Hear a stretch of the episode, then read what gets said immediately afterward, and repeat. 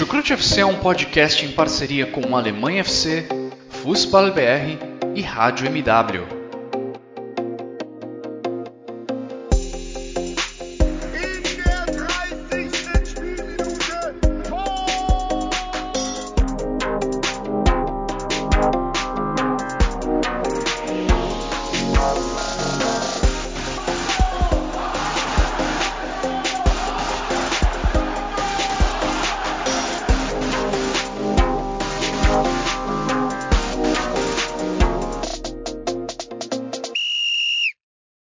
Pessoal, sejam todos muito bem-vindos a mais uma edição do Chucrute FC. E hoje vamos trazer mais um noticiário sobre a Bundesliga, mas o tema geral é sobre a UEFA Champions League, UEFA Europa League e UEFA Conference League. A competição, as competições europeias, né, que irão retornar ao calendário do futebol a partir do dia 6, 7 e 8 de setembro, né, com a questão da Conference.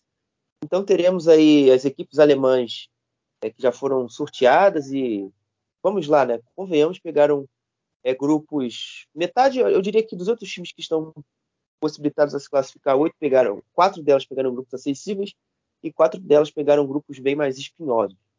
Mas para dividir esse tipo de comentário e, e outros mais, eu estou, hoje eu trago aqui o nosso participante aqui do, do Chucrute, Dimitri Chakar. E aí, Jimmy, tudo certo? Fala, Guilherme. Prazer enorme estar aqui é, falando de um dos meus assuntos favoritos, que é sorteio. Adoro quando sorteio grupo, mata-mata. É sempre uma emoção. Todo mundo adora, né? Sempre uma emoção.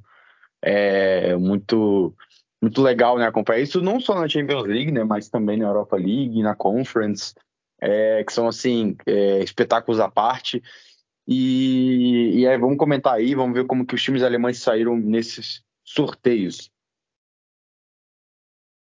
Bom, antes de mais nada, é importante a gente sempre reforçar é, aqui para sempre agradecer também aos nossos companheiros de caminhada, né, mais de anos, o Alemanha FC, o Curso para o BR, e aí que estão sempre conosco aqui durante as, as nossas gravações é, e sempre nos ajudam, nos apoiam, e claro, os nossos padrinhos, que também sempre também procuram nos ajudar é, nessa caminhada aí do, do, podcast. Sem mais delongas, vamos começar a comentar as equipes, né, principalmente da Champions League, que são as que dominam geralmente o nosso interesse. Bom, falando do Bayern, Leverkusen, uh, Dortmund, Leipzig e Frankfurt. Bom, começando pelo Leverkusen, pelo Bayern e pelo Dortmund e Leipzig, que pegaram grupos extremamente difíceis, ou pelo menos relativamente difíceis, é, o Bayern, é, ele está no grupo C, onde tem Barcelona, Vitória Pilsen e a Inter de Milão. Bom, Jimmy, o sorteio poderia ter sido um pouco melhor para a equipe de Julian Nagelsmann, não, não, não concorda? Cara, eu concordo, concordo sim. Acho que com certeza é, o Bayern poderia ter se dado melhor, assim, mais fácil, mas acho que também poderia ter sido pior. É, o Bayern de Munique deu uma mensagem, né? Assim, eu sempre falo, Bayern de Munique parece para mim muito muito dedicado né? A, a, assim, os alemães eles têm um ego muito forte, né? A gente sabe disso. E assim, eles gostam sempre de superar e calar a boca dos críticos, né? É uma coisa muito alemã isso, eles ficam com raiva quando são menosprezados. E o sentimento dentro do Bayern é muito esse, desde que o Lewandowski saiu, né? Uma eliminação por Vila Real. É uma junção de fatores que levaram eles a desconfiarem, ok, é, vocês vão. O Julian Nagelsmann estava sendo criticado estavam dizendo, ah, o Bayern Munique vai voltar a ser o Bayern. Então, assim, eu vejo um Bayern muito focado, né? Muito, assim, determinado. Então, é, eu acho que é um Bayern que já se provou sem o Lewandowski. Né? Em pouco tempo já se provou. Vamos ver em jogos grandes, é claro, mas, assim, é, matou a incógnita de como que esse time vai jogar, né? Para mim tá claro como que vai jogar. A questão é se esse jogo vai ser suficiente para vencer as grandes defesas em jogos grandes. Minha visão particular, eu acho que será. Acho que vai ser um Bayern forte de qualquer jeito. Tem jogadores muito rápidos na frente, tem jogadores muito, muito ágeis, né? E assim, é, o Barcelona, cara, é um time que assim já virou rival do Bayern, né? Há muito tempo, né? Tem uma freguesia histórica do Barcelona, né? Em 13 jogos entre as duas equipes, o Bayern de Munique venceu nove jogos, assim, uma quantidade absurda, surreal. E assim, é mais um confronto entre os dois, né? Com, com um gostinho aí de também de vingança do próprio Bayern, dos dois times, né? Porque o Barcelona quer vencer o Bayern depois de toda a vergonha que passou para eles, né? E o Bayern também quer enfrentar o Lewandowski, né? Muito essa narrativa de novela aí, né? É, é fantástica que a gente está vendo. Mas eu não acho que o Barcelona hoje está no nível do Bayern de Munique. É, a gente olha muito para o papel, ah, o papel, papel, papel. Primeiro que no papel eu ainda acho que o Bayern de Munique é superior. Mas a, a diferença, assim, achatou absurdamente, isso é um fato, entre os dois times desde a temporada passada. Porém, o Barcelona é um time em transição ainda. O Barcelona tem muita qualidade individual, mas ainda não é um grupo. É, muitos jogadores novos, diferentes perfis. O Barcelona há algum tempo já não jogava com centroavante, como o Lewandowski. Óbvio que isso não significa que o Lewandowski não jogue fora da área, coisa que ele faz muito bem.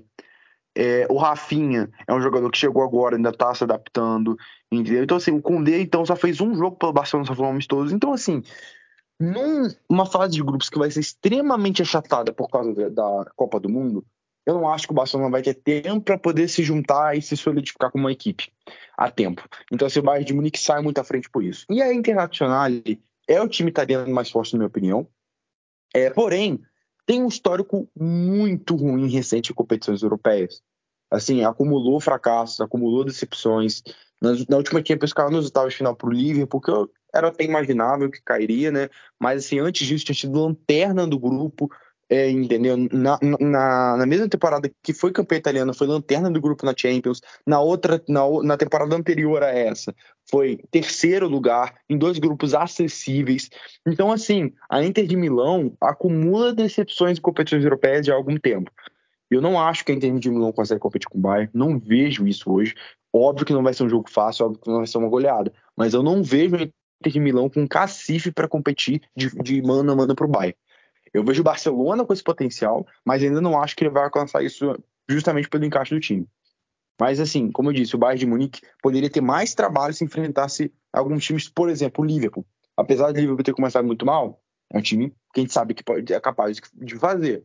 Entendeu? Acho que seria pior, por exemplo, se o Bayern de Munique pegasse um, não sei, é, ou tem, ou tem, enfim, ou tem outros times piores, entendeu? Esse, esse é onde eu quero chegar do que o próprio Barcelona hoje. Entendo. Uh, mas, assim, eu, eu, acredito que o perfil do, do jogo do jogo do Bayern vai conseguir se sobrepor como você descreveu em relação aos seus adversários, né? Uh, um Barcelona que é, como você bem descreveu, está ainda em construção, muitos jogadores novos, então a gente só teve um extrato de dois jogos na La Liga, né? O Barcelona venceu a Real Sociedad, mas perdeu a estreia, ou, pelo, pelo menos não, não conseguiu a vitória, eu confesso que não, não me recordo. Então, ainda vai demorar, fora que tem os processos administrativos fora do campo. Isso, na minha cabeça, não consigo desassociar que não interfere. É, a Inter com o Pipo Inzaghi é, é, um time que vai ter muita. Não acredito que vai ter tanta trocação assim como eles comumente jogam, né? Uma equipe que gosta de jogar em transição, pressão alta, recuperação da posse, recuperação da posse e aceleração do jogo. E vai ser realmente interessante, como por exemplo, uma zaga é, do Bayern composta, é, embora esteja muito no começo, né, com o Delite, o Pamecano, o Lucas Hernandes, o Pamecano, o Delite e, e, e Lucas Hernandes. Então, um, contra esse dupla de ataque Lula, né? O famoso Lautaro Martinez e Romelo Lukaku. Então, é, são alguns confrontos aí que eu, eu quero ver, eu quero acompanhar com bastante atenção é, durante essa, essa fase de grupo. Passando para a segunda equipe que não se deu tão bem assim, é, que foi o RB Leipzig, né? O RB Leipzig é, caiu num grupo com o Real Madrid, com o Shakhtar Donetsk e com o Celtic, é... O momento do Leipzig é bem verdade que, na teoria, eleva um pouco mais a, a condição de dificuldade do grupo. Né? Uma equipe que, como eu já disse aqui nas últimas participações que eu estive, não tem jogado bem, não tem conseguido ter alternativas para o jogo, ter alternativas para o seu jogo. Então, eu queria saber de você, Jimmy, como você acha que o Leipzig deve se comportar principalmente contra o Real Madrid, que é uma, que é uma grande potência é, do grupo e, obviamente, é o atual campeão da competição. Cara, eu nem acho que o Leipzig assim, se deu mal no sorteio. Eu sinceramente não acho. Óbvio que haviam times bem mais fracos que o Real Madrid, caso do Milan. Não desmerecendo ninguém, mas é um fato que são bem mais fracos que o Real Madrid. É o caso do Milan, é o caso do Porto, é o caso do Ajax, é o caso, enfim. E é o caso do. É, é desses três times, o resto tá ali no mesmo patamar do, do Real Madrid mesmo. Mas, eu, porque o Frankfurt não dá para o Leipzig pegar porque eles são do mesmo, mesmo país. Então, assim, para o Leipzig seria muito bom pegar um Porto, Ajax, né? Mas pegar o Real Madrid, cara, para mim não é um pesadelo. O Leipzig é, poderia, assim, é, o, o, Leipzig tinha que olhar mais para baixo, para os outros potes, do que para cima, propriamente falando, entendeu? Tipo, o, o, o Ajax tinha que ver, o Ajax, o Leipzig tinha que ver, era propriamente quem seriam os adversários do pote 3 e do pote 4, né? E assim, acabou caindo aí né, no grupo com o Shakhtar Donetsk, que para mim é, era o time mais fraco do pote 3, sim, disparadamente. O Shakhtar Donetsk, infelizmente, por toda a questão da guerra da Ucrânia, não conseguiu treinar, tá jogando, nem, nem tá mais em Donetsk, tá, tá disputando o campeonato ucraniano que a gente não sabe nem como que vai ser ao longo da temporada, começou agora sem público, com abrigo de bombas, uma, assim, uma coisa surreal que vem sendo vivida. Eu não sei, assim, acho que existe força de vontade do Shakhtar de querer, assim, chegar na Champions, fazer diferente, força de superação, ainda tem jogadores de qualidade, mas o time perdeu muitos jogadores, principalmente os brasileiros, né? Todos saíram do Shakhtar. Então, o Shakhtar teve um, foi depenado e, bom, obviamente sem força de contratação, justamente é, porque porque ninguém vai querer se mudar para a Ucrânia né, nessas condições. É, nem sei se é possível legalmente falando. Então, assim, o Shakhtar é um adversário que o Leipzig pode facilmente ganhar, né, pela, pelo momento do Shakhtar, é, pela é, diferença de elenco, né. O Leipzig começou muito mal a temporada, isso é verdade, mas, assim, eu não vi o Leipzig jogando mal. Assim, não, com exceção do último jogo contra o Union Berlim, todos os jogos o Leipzig teve momentos, é, acho que esse é o ponto, mas desperdiçou chances, desperdiçou, desperdiçou chances, teve azar, tomou decisão errada e muitos problemas defensivos. Esse foi o maior problema do Leipzig, problemas defensivos. É, eu acho que esse time ainda vai encaixar, eu ainda confio nisso, ainda acredito nisso. Eu Tedesco foi muito teimoso em ficar com o Hugo Novo nos, dois, nos três primeiros jogos né, da temporada. Foi assim um erro dele que eu não entendi. Na, aliás, os dois primeiros da Bundesliga de ala direita, porque claramente não funcionou. É, o Leipzig ainda vem no mercado aí procurando um zagueiro. Eu acho que ao longo da temporada isso vai ser, vai ser consertado, acho que vai ser corrigido. Eu acho que o Leipzig tem um time com muita qualidade, entendeu? Para a gente simplesmente olhar para três jogos na temporada, né, quatro, aliás, é, e falar, ah, não, não vai ser nada porque perdeu dois, sendo que um é pro Bayern de Munique, perdeu inclusive perto de, de, de, empatar, né, porque o Leipzig chegou perto de empatar, o Bayern de Munique fez um gol no final na, no Supercopa. É, mas o segundo tempo foi do Leipzig. O segundo tempo o Leipzig mandou no jogo contra o Bayern, da mesma forma que o Bayern mandou no primeiro. E assim, o Leipzig jogou muito melhor que o Stuttgart, muito melhor que o Stuttgart, jogou muito melhor que o Colônia. Até que, tipo, Colônia teve uma chance clara, mas o Leipzig controlou o jogo e perdeu pro New Berlin. Esse, assim, foi a primeira derrota que, para mim, assim, foi realmente o Leipzig que teve sua pior atuação. Mas, assim, o Shakhtar, para mim, é era a melhor opção do pote 3 para qualquer time, esportivamente falando, e do pote 4 pega um Celtic, que não era o pior time, né? Ainda tem o Maccabi, né? tem o próprio Vitória Pilsen, que o Bayern de Munique pegou, a gente nem falou do Vitória Pilsen, coitado do Vitória Pilsen. É, mas, assim, o Celtic, cara, não é o Rangers, não é o Rangers, é um time que é um saco de enfrentar. Não é um Olympique Marseille. Inclusive, acho que o Celtic não é nem um Clube Bruges. Né? O Bruges dificultou a vida do próprio Leipzig, dificultou, a vida do Paris Saint-Germain na última Champions. A gente tem que lembrar disso. O Bruges fez jogos muito bons, mas é aquilo, perdeu o Decatelaer, foi pro Milan, é, que era o grande referência técnica. Pode perder o Nolen, mas de qualquer maneira, né, o... não muda o fato que o Leipzig é muito superior ao Celtic. Então, para mim, se seguir a lógica, é... e, e assim, o Leipzig não costuma né, em competições europeias. Não costuma decepcionar, decepcionou na última, na última fase de grupos, mas não acho nem que seja uma grande decepção, porque, pô, olha o grupo que eles caíram, né? City e PSG. Mas, assim, eu acho que chega para para essa Champions com uma vaga meio caminhada para ser segundo lugar do grupo. Entendeu? É não bobear, é não perder ponto bobo. que daí o resto tá, tá resolvido.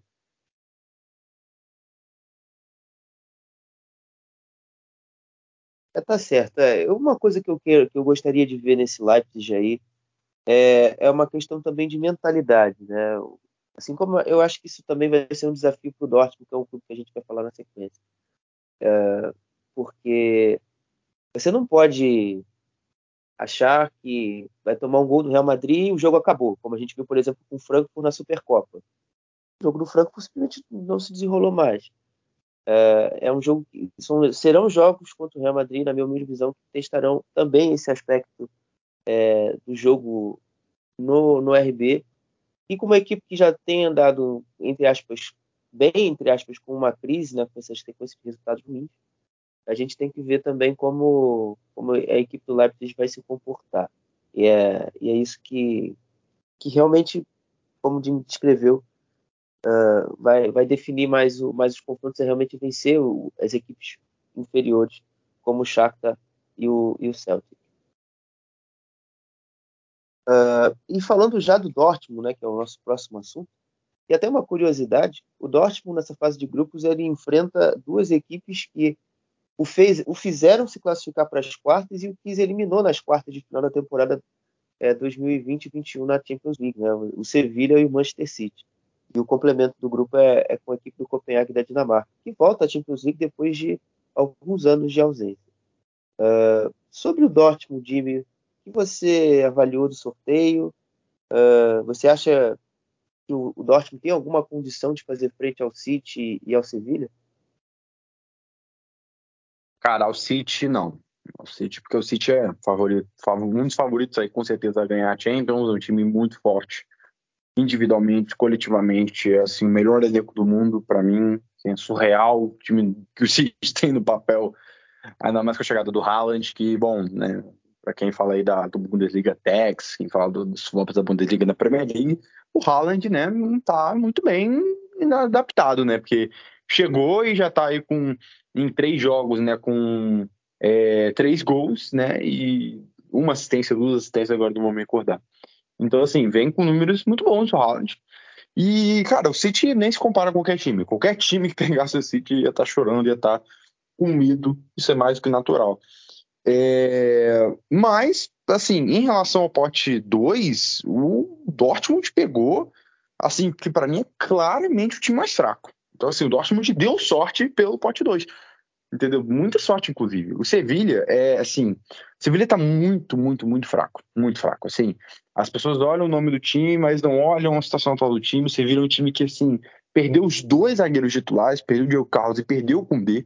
A zaga titular do Sevilha era, inclusive, por muito tempo foi um pilar do time, né? Assim, o Sevilha tinha sua zaga de Carlos e Koundé, entendeu? Que times da Europa pegariam, perdeu os dois e substituiu assim, de formas que eu vou dizer assim, questionáveis, né? O Sevilla fez contratações questionáveis nessa janela, entendeu? É, então, assim, é, quando você vai olhar para o time atual, cara, contratou o Isco de graça do Real Madrid. Eu, assim, particularmente, não tenho confiança que essa é uma boa contratação, porque o Isco, nos últimos anos, despencou de nível, entendeu? O Papo Gomes nunca mostrou realmente a que veio no Sevilha, é titular, entendeu? O Corona, que era titular do Sevilha, machucou, não vai perder até a Copa do Mundo, entendeu? É, então, assim, cara, você vai olhando os nomes, o Alex Telles não rendeu no Manchester United, não foi bem no Manchester United, agora vem. Acho que é um bom jogador, acho que é um bom reforço. É, mas aí quando você vai. O Nianzu chegou agora, né? Quais foram as contratações para repor a saída de Diogo Carlos e Kundê? Nianzu e Marcão. Então, tipo assim, olha as reposições, o nível das reposições nem se comparam, ainda mais pelo dinheiro que você Sevilha ganhou com as vendas. O Nianzu, claramente, não é um zagueiro fundamentado, não é um zagueiro formado, entendeu? Não acho que o Nianzu é, tem nível. A gente acompanha na Bundesliga, né? E assim, o cara sair de reserva absoluto do Bayern para ser titular do Sevilha é uma coisa surreal, entendeu? É, então, assim, mostra que o Sevilha não tem, assim, um time para a gente falar que, cara, bate frente com o Borussia Dortmund. Ah, mas o Borussia Dortmund começou mal a temporada. Primeiro que eu não acho que começou mal. É, perdeu para o Werder Bremen de maneira ridícula, né? Mas se fosse uma derrota dessa na Premier League ou na Champions, as pessoas falariam: nossa, olha a Champions, que coisa fantástica, olha a Premier League, coisa fantástica na Bundesliga. Aí só metem um cacete no Borussia Dortmund. Entendeu? Tipo, é, é, é, é o contexto, né? Na Bundesliga nada tem valor, nada né? Se espera de nada. Mas assim, eu acho que o Borussia Dortmund, cara, apesar dessa derrota e apesar de não ter feito um bom jogo contra o Freiburg, não estar tá jogando futebol bom, cara, eu acho que mostra diz muito mais do time quando ele consegue ter esses resultados. Cara, o jogo do Borussia Dortmund contra o Werder Bremen foi horrível. E, não, e tomou a virada no final, tomou a virada no final, é verdade. Mas, cara, acho que o pleno fato de você conseguir abrir 2 a 0 sem jogar um futebol minimamente agradável, mostra que o Borussia Dortmund está desenvolvendo algo que não tinha, que era é, ganhar pontos quando não joga bem. O Borussia Dortmund a gente sempre via jogando bem e não conseguindo os pontos. Então, assim, é, eu acho que esse time é uma questão de encaixe. Acho que o Edin Terzic está tentando trabalhar com o, as tantas lesões que está tendo nesse início de temporada. Ele está tentando reconstruir a ideia na cabeça dele do que, que vai fazer com o time depois do Sebastian Haller, né? Que eu espero que fique bem logo. É, o Modeste não combina com o estilo do Borussia Dortmund, não adianta. O Modeste é um jogador muito limitado, sempre foi, entendeu? Acho que foi uma boa contratação porque ele é muito útil em certos determinados tipos de jogo. Por exemplo, Chuveirinho, um, o Modeste é um dos melhores cabeceadores do mundo, mas ele não tem técnica fora da área, não é um jogador que vai render nesse estilo de jogo, entendeu? Então, assim, mas assim, eu, apesar do início de temporada do, do, do Borussia Dortmund, a gente também tem que falar do início de temporada do Sevilha, que perdeu pro Sassuna na estreia da La Liga, entendeu? E perdeu, e empatou com o Valladolid em casa. Então, assim, o Lopetegui vem tá sendo muito, muito, muito pressionado. O centroavante do, do Sevilha é o Rafa Mir. Óbvio que pode acontecer, isso é evidente que pode acontecer. Assim, Champions League pode acontecer tudo. Mas dentro de uma previsão, eu acho assim, bizarro as pessoas realmente colocarem o Sevilha à frente do Dortmund de hoje. Para mim não tem condição. O Dortmund no papel é muito mais time que o Sevilha, muito mais time que o Sevilha. E o Dortmund também, cara, me mostra ter muito mais potencial que o Sevilha. O Dortmund já tem, por exemplo, o Mukoko, que precisa amadurecer, mas é um potencial enorme. Tem um Jamie Benogui desse que é o mesmo caso, entendeu? E sabe, cara, eu não entendo por que, que as pessoas palpitariam no Sevilha com a situação atual. É porque a gente vê o nome do Sevilha, acha ah, o Sevilha, o Sevilha, mas não é a realidade do time hoje. Entendeu? Então, assim, eu acho que o Dortmund teve sorte aí em pegar o Sevilha, entendeu? Deu uma, uma boa sorte, até eu diria, entendeu? De enfrentar o Sevilha é, nesse, nesse grupo aí. É, e aí, sobre o Copenhagen, é um time que realmente aí é um time para não perder pontos para o Borussia Dortmund. Né? Se quiser passar sem dificuldades, vai ter que pelo menos tentar arrancar o um empate no, no, no Signal Iduna Park com o Manchester City, né? É, acho que dá para garantir, entendeu? O, o, Manchester City em fase de grupos é, geralmente não é tão poderoso quanto ele era no mata-mata, né? É, ano passado mesmo a gente viu perdeu para o Paris Saint-Germain, entendeu? É, teve ali um 6 a 3 com o RB Leipzig, que foi um jogaço, né? Então, assim, é, acho que tem como sim dar, arrumar um empate no seguinte do Na Park e não pode perder pontos para Copenhague. Pô, acho que aí a gente chegou num ponto aí de colisão de opinião, velho, porque, na minha opinião, o Dortmund, eu não quero usar esse termo, então vou me segurar, mas o Dortmund é um dos times que ganha ponto mais de forma sem explicação possível no, dentro dos 18 clubes da Bundesliga. O Dortmund, o jogo de semana passada, ia ser novamente um retrato da incompetência da, do incompetência não, mas assim, das grandes cagadas que o Dortmund tem anualmente na liga, jogando mal ano a ano. Eu não consigo, eu não consigo achar que uh, vai lá um, é totalmente uh, impossível uh, um Sevilha, até, até mesmo Sevilha, como você bem descreveu aí, ganhar do Dortmund, porque obviamente é futebol e obviamente o Dortmund não dá nenhuma segurança nesse primeiro momento que vá conseguir é, bater de frente com qualquer clube. Embora na temporada que eu citei, na abertura inicial do meu comentário, o Dortmund mudou a temporada dele vencendo do Sevilha lá no Ramon Santos Pizjuan, e aí a temporada começou a embalar. Mas é, isso é um caso muito raro e muito específico. É, eu, as minhas previsões para o grupo são de dificuldades como é, qualquer outro qualquer outro clube, como por exemplo o Frankfurt vai ter no grupo dele por conta da lesão do Haller, a equipe do Dortmund está rendendo pouco, como você também disse do Modeste, também tá está jogando bem abaixo do que na teoria as pessoas esperavam. E sobre o City, uh, eu, eu, eu, confesso que uh, eu não tenho tanto medo assim do City, não por não pelo fato do City é, jogar em ritmo menor, é na, na, na, na, fase de grupos, tanto coisa que eu até discordo. Naquele jogo do 6 a 3 do Leipzig, por exemplo, eles fizeram alargaram uma vantagem muito alta e depois o Leipzig conseguiu ir diminuindo a, a, a, quantidade de gols. Mas assim, é, é um City que o Dortmund já provou ser capaz de competir com esse mesmo treinador, com praticamente esse mesmo elenco, e conseguiu praticamente se, quase se classificar. Se não fosse o, o grande tosco Henrique é que arrumou dois pênaltis e acabou eliminando o Dortmund daquele confronto. Isso não, isso não confesso que não consigo excluir da minha cabeça. Se o Dortmund não tivesse com ele em campo, o Dortmund teria passado. Uh, então, na teoria, eu, eu acredito que o Dortmund talvez escorregue contra o Copenhague, porque se você for pegar um retrato das últimas Champions, o, Dortmund pegou nem grupos nem tão assim fáceis, né? Foi 2018, 19 foi é, 18, 19 foi Atlético de Madrid, Mônaco e Clube Bruges. O Dortmund, Clube Bruges, é. O Dortmund fez um esforço para quase perder do Bruges. Na temporada 19-20, o Dortmund pegou Slavia Praga, uh, Inter de Milão e Barcelona. O Dortmund fez um excelente jogo contra o Barcelona em Dortmund, aí tomou fundo da Inter e conseguiu, por causa da muralha amarela, virar o jogo da Inter e quase se ferrou feio contra o Sparta Praga.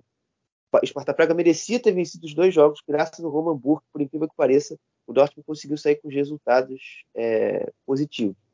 Então, o meu medo, enquanto torcedor, é até mais com o Copenhague do que, por exemplo, uh, o Sevilha, porque eu até mesmo acredito que o estilo de jogo que o Dortmund pretende fazer nessa chave, nessa fase de grupo, encaixa com encaixa com o Sevilha, é, e o Dortmund obviamente vai jogar mais atrás e vai ter o espaço para ter o contra-ataque e vai conseguir competir ou tentar minimamente competir contra o City.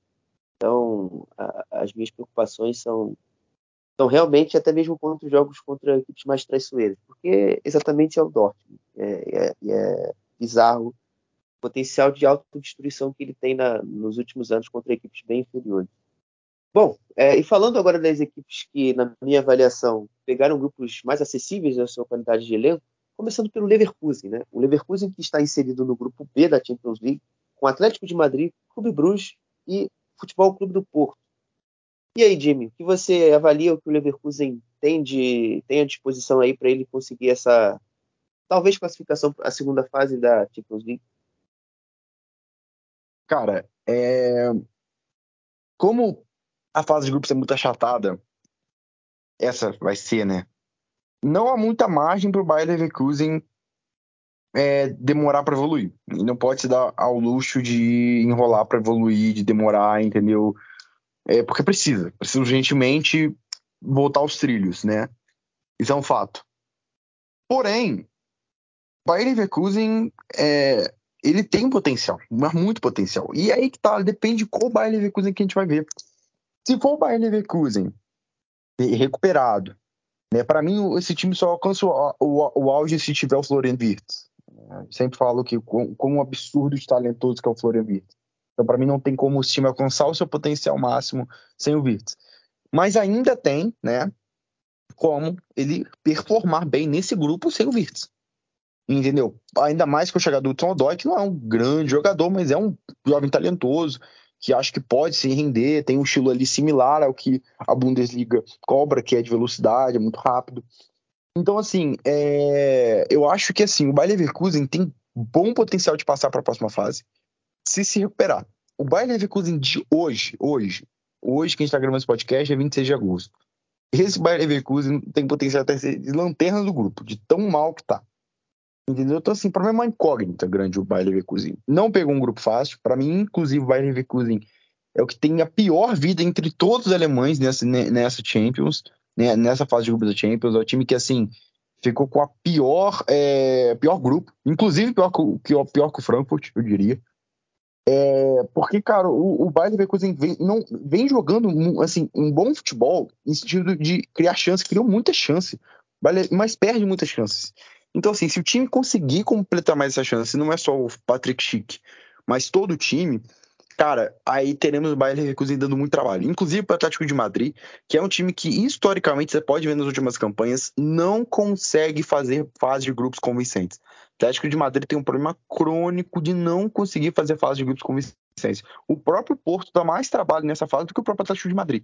Lembramos que na última fase de grupo, o Atlético de Madrid chegou no momento ali que chegou até tipo assim a, a, a, a flertar com o terceiro lugar. A mesma coisa aconteceu quando pegou o Bayern de Munique na Champions retrasada, na fase de grupos, que tomou 4 a 0 do Bayern na estreia, pegou 1 a 1 em casa com o Bayern de Munique, o Bayern de Munique que estava totalmente reserva naquela altura, totalmente reserva.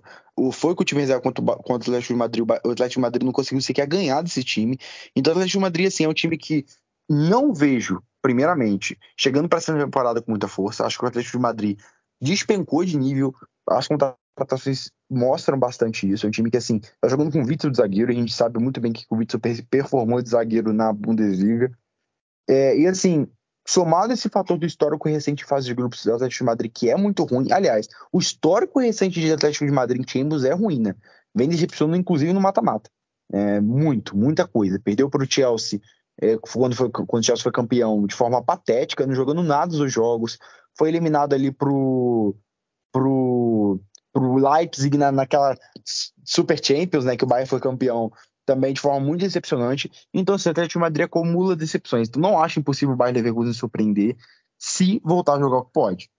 É, hoje eu optaria um, um Bayern Leverkusen em terceiro lugar, tá? mas eu ainda acredito que tem potencial para chegar a segundo. Eu ainda acredito nisso, não me surpreenderia muito.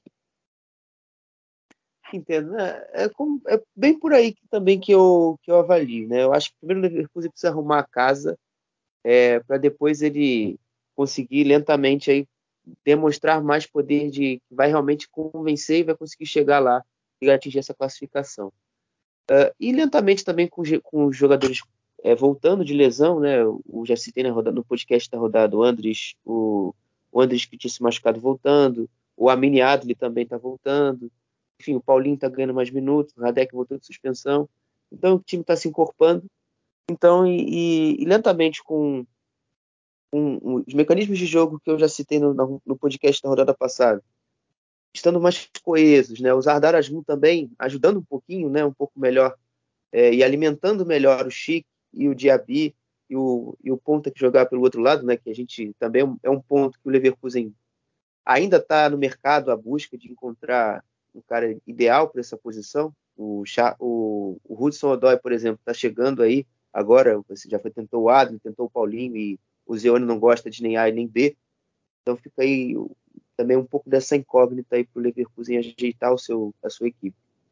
Uh, e dos, dos, rivais do Leverkusen, o Jimmy falou no, na, no comentário do grupo passado sobre o, Charles de Quilleteaer, que é assim que eu acho que falo, sobre o Bruges. O Noalan também tem a perspectiva talvez de sair, né? Uh, e, obviamente, eu acho que um dos elementos fundamentais que o Clube perdeu na temporada passada foi o seu treinador, né, que é o Philippe Clement, uh, que foi treinar agora o Mônaco, na França. Então, é um clube que, na teoria, né, como a gente não tem ainda um, um grande grau de acompanhamento uh, da equipe belga, na teoria, ainda é uma equipe que, tá atrás, que está atrás do Leverkusen e que, eventualmente, pode, pode, em algum momento, talvez competir pela segunda ou terceira vaga. E o Futebol Clube do Porto, uh, embora tenha perdido o Vitinha e o Luiz Dias já na temporada passada, eu acredito que com o Evanilson, com o Taremi, que é um atacante também bem, bem subestimado, é um atacante que eu gosto, e tem jogado bem o, o, o clássico contra o Sporting na semana passada, eu consegui acompanhar um pouquinho, uh, e gostei do que, eu, do que eu da equipe do Sérgio Conceição. Então é uma equipe realmente, como o Jimmy disse, que vai vai de fato competir pelo, com o Leverkusen pela segunda vaga. Então, é, é, essas são as minhas expectativas básicas para o Leverkusen nessa fase de grupo. E fechando o quinto e último clube participante da Champions League, na, da, da, Bundesliga, eu quero falar do Eintracht Frankfurt. Bom, o Eintracht Frankfurt está, foi sorteado no grupo D da fase de grupo da Champions League, um grupo onde, onde o Eintracht Frankfurt já dividia com, com o Tottenham, uh, com a equipe do Olympique de Marseille e também com a equipe do Sporting de Rubem Amorim é, é, no, nessa chave aí nessa chave D, essa quarta chave aí que, da Champions League. Jimmy, o que você avalia do sorteio para o Eintracht Frankfurt? Uh, um sorteio que, na teoria, né, a gente aqui da cobertura da Bundesliga, eu me animei, confesso. Embora eu tenha um certo medo é, do Sporting, eu estou muito cabreiro com o time do Amorim, porque é um time que eu gosto de ver jogar, é, e é uma equipe assim que, que, me agrada. Já mostrou na temporada passada que pode competir com, com, com equipes fora é, daquele ciclo é, ali, menor que a Liga Portuguesa, pode competir com equipes como Dortmund, enfim, e outros grandes. Gostaria de escutá-lo também sobre, sobre esse grupo aí. Então, cara, um grupo que para mim é um espetáculo aí em sentido de de, é, de expectativa, porque a competitividade desse grupo é muito grande, né? É muito equilibrado o grupo, realmente ficou muito equilibrado. É, para mim, o Tottenham é franco favorito no grupo, importante citar isso. O Tottenham, Tony Conte é um time bem competitivo. Talvez não tenha um melhor futebol, vistoso, vistosamente falando, mas certamente é muito competitivo. E vai ser muito interessante ver o jogo Frankfurt e Tottenham terem estilos similares, né? São times de contra-ataque, né? Times de transição, times que gostam de usar essa velocidade. Então vai ser interessante. E gostam, impressionam muito sem bola. Então, assim, vai ser muito interessante ver como que os times vão trabalhar, vai ser, como que vai ser esse confronto diretamente, né? Se os times vão segurar a onda, se vai ser um confronto de trocação. Realmente bem curioso.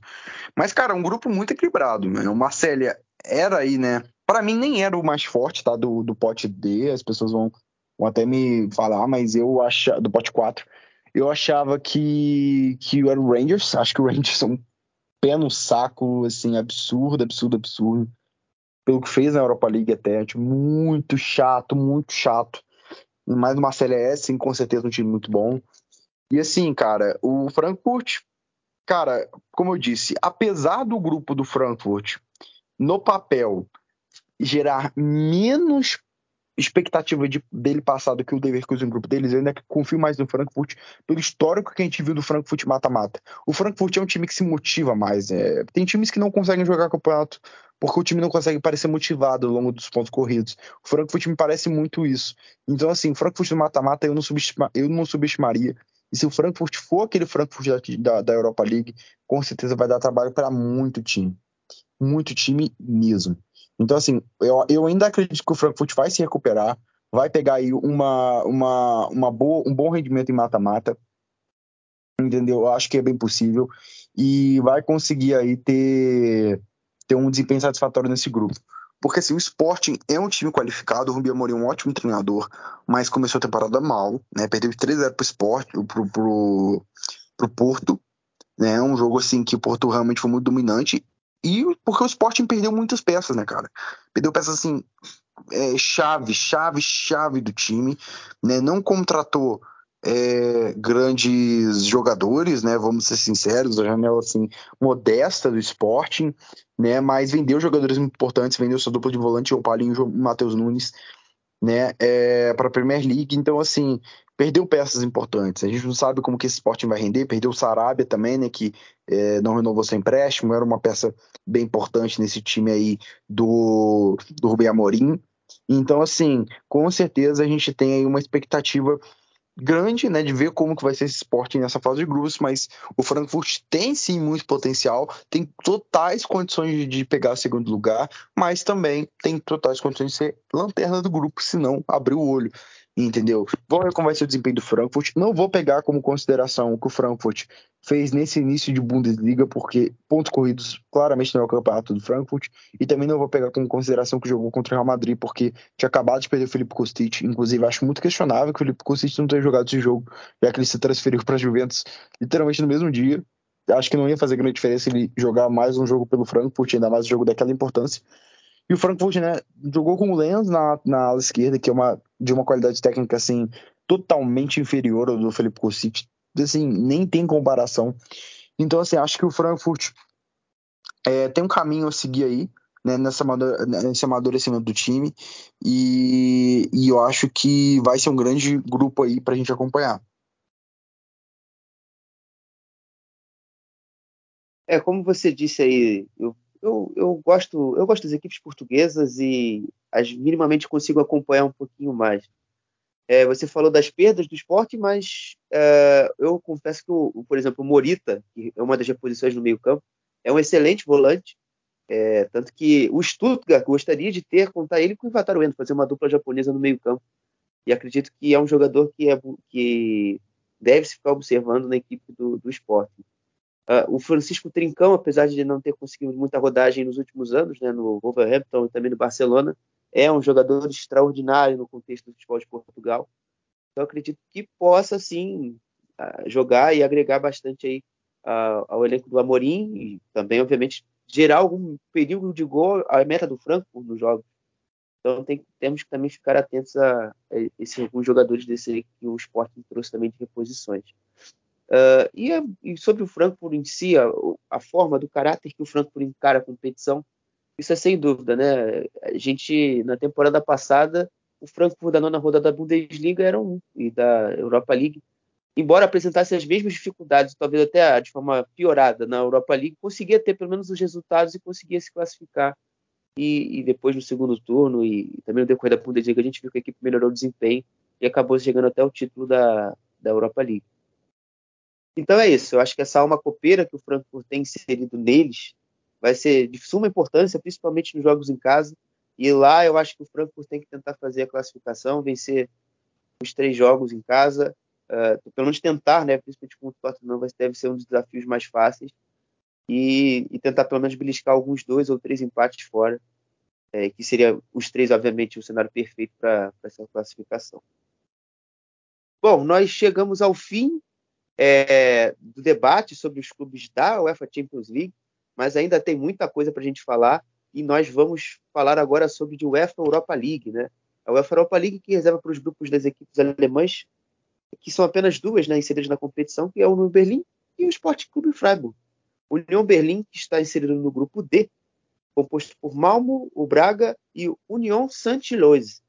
Inclusive, já até começando aqui, já os meus palpites, eu acho que o União Berlim pegou um grupo bem palpável para ele, eu acho que até melhor do que em relação à temporada passada na UEFA Conference League.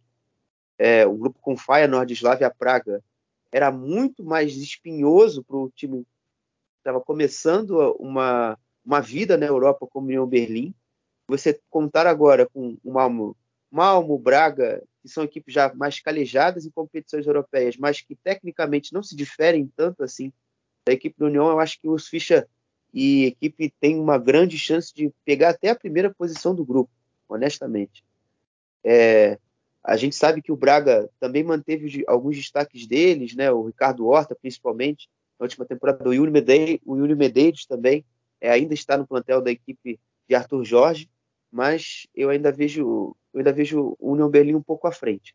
E o União San Gilloise é uma equipe que a gente pouco conhece, é uma equipe que foi recém-promovida da última temporada da Bélgica, jogou e fez até uma boa campanha na Pro League, mas que perdeu grande, sua grande referência é, técnica e de nome também, e que eu também conheço, que era o Denis Undav, que jogava no Westfall Mappen, na terceira liga, um atacante que fisicamente era, se, se, se impõe muito, e dentro da área era letal, tanto que o Mappen ficou muitas vezes na terceira liga por conta dos gols de Denis Undado. Agora, sem ele, é, a equipe do San Gilloise está tentando se reencontrar. Uh, e sobre o Malmo, eu, eu confesso que conheço pouco, então não vou, não vou ficar falando coisas aqui que eu não sei. Então, gostaria de saber de você, Jimmy, que você avalia desse sorteio para o União, para o União Berlim, quais são as perspectivas que você tem é, para a equipe de Urs Fischer na Europa essa temporada? Cara, acho que é um grupo bem acessível. Assim, o União Berlim deu sorte no sorteio. É...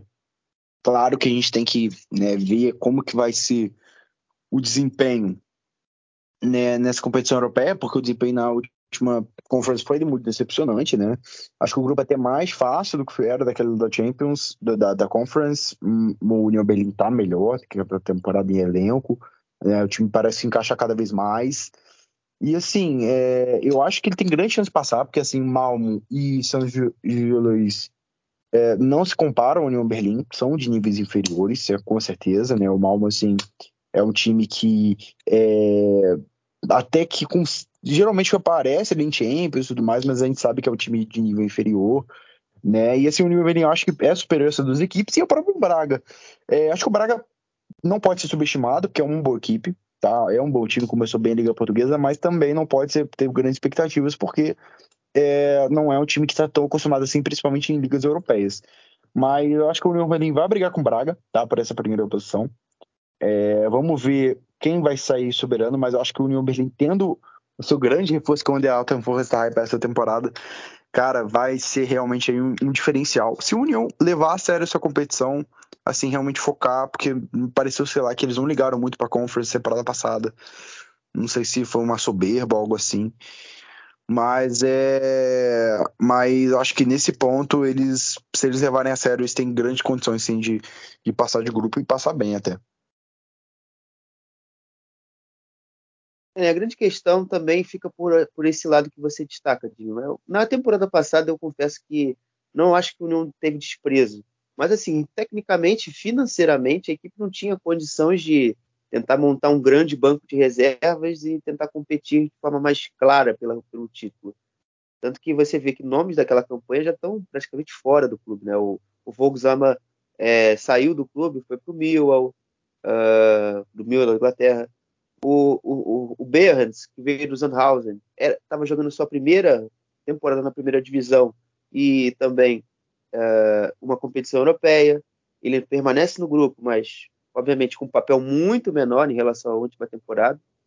E, enfim, são apenas alguns jogadores para citar que comporam a equipe da temporada passada.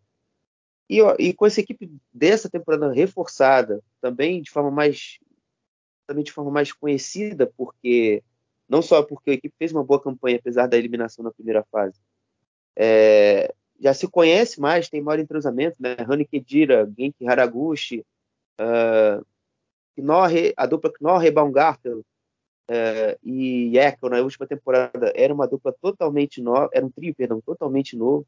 Então, acredito que esses aspectos também são, são fundamentais para a União também chegar e competir melhor nessa temporada. Agora, falando do Sporting Clube Freiburg, né, o, o, a equipe de Christian Strauss é, foi sorteada no grupo G, é, com a equipe do Nantes, Olympiacos e Karabag. Eu confesso que, assim, para o Freiburg, o sorteio não foi tão legal assim, mas dá para você, dá para ver competição.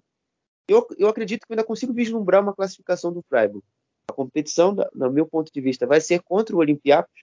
O Olympiacos, o Olympiacos inclusive, que eu tive também a oportunidade de ver, é, nessa maluquice da janela brasileira, o Botafogo estava lutando por um atacante chamado Tiquinho Soares, que jogava no Olympiacos. Então eu me dei o trabalho, como um, doente mental que sou, pelo meu clube, fui ver os jogos do Olympiacos. E, e, chegando essa, e, e chegando a essa conclusão de acompanhar as partidas, eu confesso que o, Fra, o Freiburg é até melhor de futebol do que a equipe do Olympiacos. É, você vê ali um ou outro jogador que realmente é, dá, realmente incomoda o seu adversário. É o caso do El Arabi, principalmente, é o atacante. Chegou até a fazer gol no jogo contra o Slovan Bratislava, que fez a classificação deles nos pênaltis, é, depois de estar com dois jogadores a mais é, lá, lá, lá, na Eslováquia, lá na Eslováquia. Então, é uma equipe que vem também de um momento conturbado, porque não tem mais o treinador anterior, o, o treinador português, o, o. É que o Flamengo gostaria de, de, ter contratado antes, esqueci o nome dele. Uh, e agora está com um treinador novo, uma nova filosofia, e está se acertando ainda lentamente aí uh, a equipe grega. O Nantes, o Nantes também é uma equipe que tem cheia de novidades, né? Apesar de ter sido campeão da, da Copa da Liga da França na última temporada com é, Randall Colomuani, que hoje joga no Eintracht Franco com muito destaque, perdeu ele. Uh, o Antônio, o Antônio Comboaré, que é o treinador, é, é, um treinador que também demonstra uma capacidade de organizar suas equipes nos jogos de Copa. Ele já teve algum destaque no, no passado treinando o Gangam e foi campeão também da, dessa competição da Copa da Liga da França. Então, é, é um Nantes que também tem a perspectiva, talvez, de perder o Ludovic Blas. Uh, o Moses Simon também foi um nome que compõe esse plantel, que foi comentado bastante por outros clubes. Então, é um Nantes ainda uh, que a gente não tem uma, uma, grande, uma grande certeza como vai ser esse plantel até o fim da janela. E claro, até, até por curiosidade também tem um brasileiro. Jogou até no Palmeiras, jogou no América Mineiro, o André Giroto. E ali um, um coadjuvante, mas que, querendo ou não, fez seis gols na última temporada na Ligue 1 e pôde ajudar aí a, a equipe de Comboaré lá, lá, lá na França.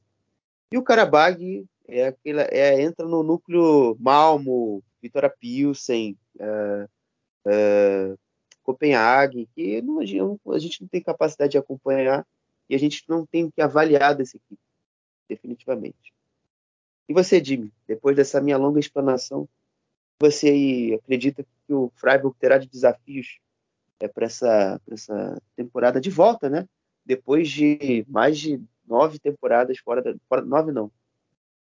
É, mais de sete temporadas fora das competições europeias. Então, acho que o Freiburg, cara, tem tudo para passar. Né? Você comentou muito bem. É, o Freiburg, para mim, eu acho que é o time mais forte do grupo, sinceramente. É, o Freiburg vem numa ascensão astronômica, assim como o clube, assim como o União Berlim. Uma organização dentro e fora de campo. Né? O Christian Streich é um ídolo total do clube. É, Freiburg tem jogadores de muita qualidade. Fez uma boa janela de transferências. Perdeu o Schlotterbeck, mas é, acho que foi uma boa reposição o Ginter. É, inclusive vem jogando muito bem para Freiburg. O começo de temporada do Freiburg é muito animador. É, começou a Bundesliga jogando muito bem, perdeu para o Dortmund, mas até então estava um jogo muito truncado, difícil que o próprio Freiburg estava vencendo, tomou a virada depois de um frangaço, frangaço do Mark Flecken, que desanimou, né? Ainda mais quando tipo, é um frango do Mark Flecken, que é um ótimo goleiro, e bem seguro. Então, assim, ele tomar um frango realmente desanimou o Freiburg. O Dortmund soube se aproveitar muito bem do momento e virar. É, mas fora isso, o time vem jogando muito bem, vem conseguindo bons resultados, vem competindo bem. Então, assim, o Freiburg é um time que vem animando bastante. É, já tem um elenco bom. O Gregorit começou melhor no Freiburg do que imaginava, aliás, bem melhor. Né? No Augsburg ele não estava jogando tão bem assim, e no Freiburg chegou muito bem, chegou encaixando muito bem, tanto que o próprio Chieri está no banco, né? É, a gente pensava até que fosse encaixar por ali. É, o Vicente do Grifo, para mim, é um grande diferencial desse time, é um cara que assim, tem um potencial absurdo, e renovou com o Freiburg uma grande, uma grande garantia de qualidade por muitos anos pela frente. Então, assim, eu acho que o Freiburg, cara, é um time muito competitivo, muito organizado, é, sabe o que fazer fora de campo, sabe o que fazer dentro de campo. É, é uma, há uma sinergia muito grande entre diretoria, técnico e, e, elenco. É claro que é difícil você manejar três competições ao mesmo tempo, né? Mas é aquilo, não, a gente não vai ver muitos jogadores do Freiburg sendo convocados para a Copa do Mundo. Então, assim, o Freiburg pode dar esse sprint aí, né, nessa até a Copa, porque aí quando a gente chegar, né, na depois da Copa do Mundo, cara, a gente já vai ter outra temporada, vai ser uma temporada completamente diferente. Essa temporada europeia, assim, é uma bagunça, porque, cara, não tem como a gente definir quem vai ser quem, vai ser quem no final. Porque, cara, tem Copa do Mundo no meio, um bloco enorme de pausa.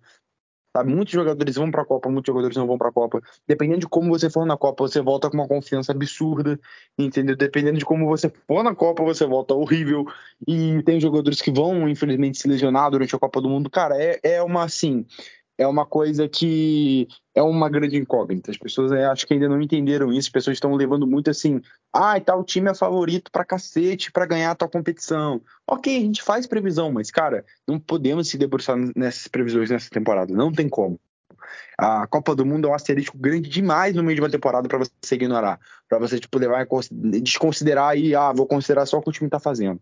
Então, assim, acho que o Freiburg, times como o Freiburg, como o New Berlin, que não tem grandes elencos, se beneficiam muito dessa pausa da Copa, porque eles podem dar esse sprint grande, entendeu? sem ter que rodar muitos, muitos jogos em sequência, mas não desgasta para a temporada toda, porque vai, ser, vai ter essa pausa grande da Copa. Então isso, isso ajuda muito esses times menores. Isso enxuga muito a necessidade de um elenco competitivo, entendeu? É, realmente enxuga bastante, né? Porque aí para a segunda parte da temporada, obviamente, né, já é um, um, recorte maior do que da primeira, inclusive, mas o time já pode, já, já pegou uma gordura, entendeu? Já é mata-mata, não é mais fase de grupos, que essa fase de grupos vai ser enxuta.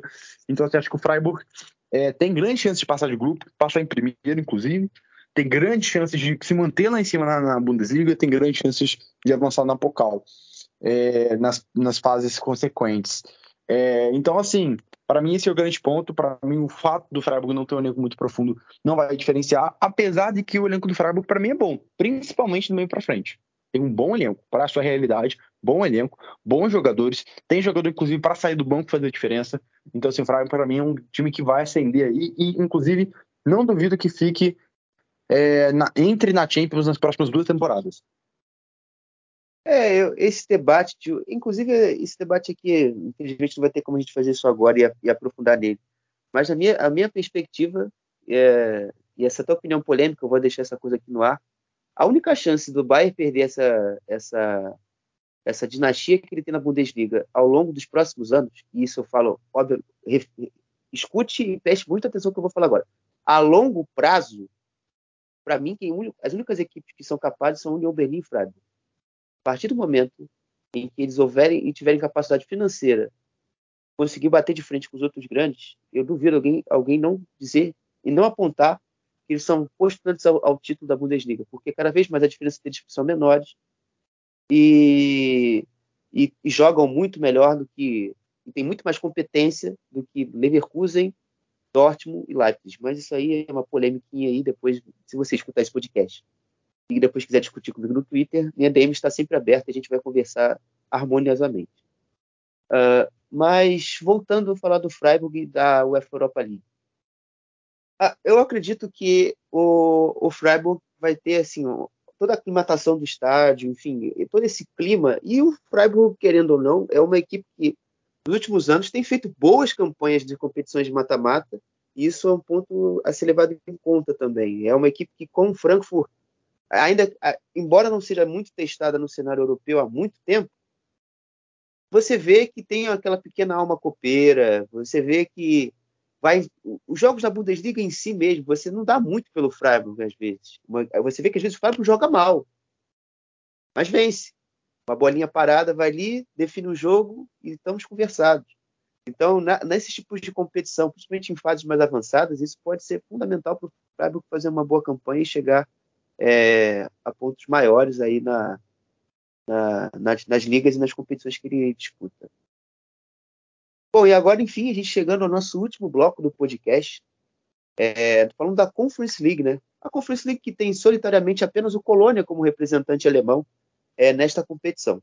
O Colônia foi sorteado nesta manhã de sexta-feira, é no grupo D, onde ele, ele enfrenta o Eslovaco da República Tcheca, embora o nome daí entender que seja da Eslováquia, é, o Partizan Belgrado, que é uma equipe super tradicional, e o Nice da França é, também está inserido nesse grupo. Bom, é, eu acho que não vai ficar muita dúvida que o principal rival do, do Colônia nessa chave é o Nice, né? E, e tem até uma, um, um, certo ar assim, de curiosidade, né? Porque Lucien Favre não quis, não quis já assumir o, o Gladbach também porque não gostaria de voltar ao futebol da Alemanha. E quis o destino selecionar uma equipe alemã para ele enfrentar na fase de grupos da Conference. É, enfim, né, coisas que o futebol é capaz de proporcionar. E falando dessa equipe do próprio, dessa equipe do Nice, o Nice, é, eu tenho acompanhado também bastante a Ligue 1 e cobrindo, feito bastante matéria sobre o Nice. É uma equipe que vem com bastante capital é, do, do, americano, vem se reforçando com grandes nomes nesse verão, Casper Schmeichel, Aaron Ramsey, é, enfim, o Nicolas Pepe, então, não é uma equipe assim que você vai olhar e vai desprezar no cenário europeu, ainda mais com o Lucian Favre, que, na boa, é, pode ser um treinador talvez para pontos corridos e, e talvez para longo, a longo prazo um treinador que seja ruim. Mas a curto prazo, como ele está agora no Nice, em competições europeias, que Lucian Favre fez o Dortmund competir contra Barcelona, isso aí eu acho que ninguém pode esconder, é, e fez grandes jogos contra equipes maiores, contra o PSG, embora tenha sido eliminado no jogo da volta é, é, um treinador assim que sabe montar muito bem suas equipes para esse tipo de jogos europeus, essas grandes noites, essas grandes semanas inglesas, como os alemães gostam de chamar. Então eu não, eu, eu obviamente o grande rival é, do Colônia será o Nice e não vai ser o Nice que vai ser fácil. Mas por outro lado, eu acredito que o Colônia, assim como como Lucien Favre, a, a conjunção Lucien Favre e Nice, é um conjunto assim que que também são são duas têm sinergia, são equipes que têm características e ideias de jogo muito semelhantes uma uma outra, e pode ser realmente um confronto talvez o mais interessante é, da fase de grupos da Conference aí, que tem equipes, é, com não tanta tradição de países menores, sem tanto investimento. Uh, e com certeza esse, esse jogo vai estar entre, entre os melhores aí que a gente vai poder ter a, a, felicidade de acompanhar. E você, Jimmy? Até, até esqueci de fazer a pergunta. E aí você, Jimmy? Você acredita que o, o papel que o Colônia irá desempenhar nessa, nessa chave D da, da Conference League? Cara, é, Colônia a gente comentou no outro podcast, né, que a expectativa era muito baixa, assim, né, é, por perder o Modesto e tudo mais, mas, cara, a temporada do Colônia começou muito bem, surpreendente, não sei o que você acha, óbvio, foi eliminado na Pokal e tudo mais, mas na Bundesliga ele mostrou um nível de jogo bom, né, ganhou do Schalke com propriedade, é, empatou com o Leipzig num jogo em que foi inferior, entendeu? É, em volume de jogo. Então, assim, cara, o Colônia tá dando trabalho, o Colônia tá mostrando ser um time chato nesse início de temporada e conseguiu uma virada espetacular agora no último jogo. 3 a 0 fora de casa, assim, uma virada assim fenomenal. É, e, cara, eu até achei, tipo assim, caraca, o Colônia realmente vai conseguir ser eliminado entendeu? na Conference League, logo pro Ferrervar, né, pro Ferrervar. E, tipo assim, na primeira fase da competição, né, é, é parece que é eliminatório, o time da Hungria.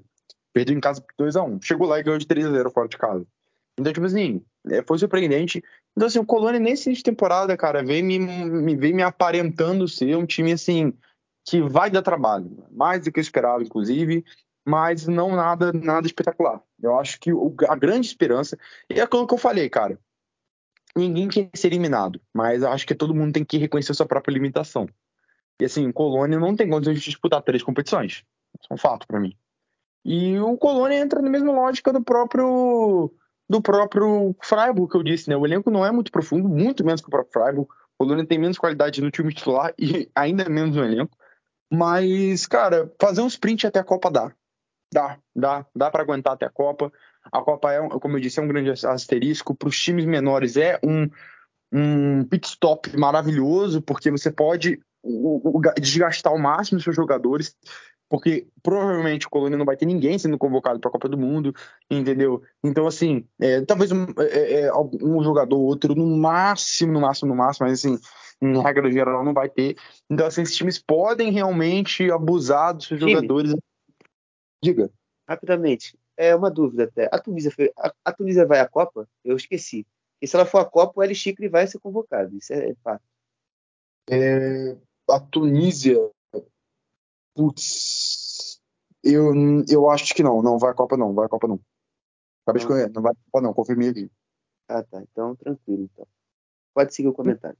Não, não. Então, é, esse jogador, tipo assim, você pode usar o jogador, entendeu? Cara, uma, quando você faz a rotação, né? É, o maior problema dos times menores é esse, cara. Você desgasta o elenco, não tem elenco, você desgasta o time titular e acaba se perdendo ao longo da temporada. Os, esses times menores, cara, eles têm uma chave de ouro na mão. É, é, por isso que essa temporada. Isso vale para todas as ligas, tá? Não é só pra Bundesliga, não. Essa temporada é a temporada dos times menores, entendeu? É a temporada dos times menores, porque é, é eles vão jogar em tiro curto. Eles vão jogar em tiro curto é, para eles é um sonho, sabe? É um jogo atrás do outro, entendeu? Um jogo atrás do outro. O elenco não vai pesar muito, assim, nesse coisa, porque você pode um jogador. Ah, mas gastou o time, o time tá morrendo, mas vai morrer três jogos antes da parada, dois jogos antes da parada da Copa. Entendeu? Então, assim, não é um grande problema. Então, assim, o Colônia me mostrou que pode competir sim, que vai competir. É, e esse grupo do Colônia é um grupo não muito fácil, né? Não é muito fácil, porque o Nice é mais time que o Colônia, tá? O Nice é melhor que o Colônia. Isso é um fato. O Partizan não é um time muito tradicional, a gente sabe disso, né? Mas assim, é, é um time chato de jogar quando você vai jogar fora de casa contra o Partizan. É, e o Colônia tem que abrir o olho. Eu não tô muito otimista pro Colônia na Conference, do confesso que não tô. Mas acho que o time vem mordido porque a torcida tá muito hypada com a, com a Conference. A torcida tá muito animada com a Conference. Então, assim, acho que é, o, o, o Colônia ele vai chegar a um ponto que ele vai dar mais prioridade para a Conference do que para a Bundesliga, inclusive. Entendeu? Mas assim, eu acho que o time, o Colônia é um time muito de momento, de, de tensão, de intensidade, um time muito de vontade realmente de ganhar, mais do que técnico. O Colônia não, é não é um time técnico, não é um time vistoso, mas é um time muito aguerrido. É um dos times mais aguerridos da Bundesliga, né? Um time com mais vontade de vencer na Bundesliga. Então você acha que isso faz diferença? E se for levar essa mentalidade para a Conference League, aí eu acho que tem uma chance ali de beliscar umas quartas de final, no máximo, assim. Não acho que o Colônia chega na final da Conference. Se tivesse o Modeste, acho que ficaria até mais otimista de uma possível zebra do Colônia ir muito longe. Mas sem o Modesto, que era a referência do time, isso complica mais. É, sobre o Eslovaco, confesso que eu não conheço o time, mas imagino que seja de um nível bem baixo aí, né? E que Colônia não tenha é, problemas de enfrentar essa equipe.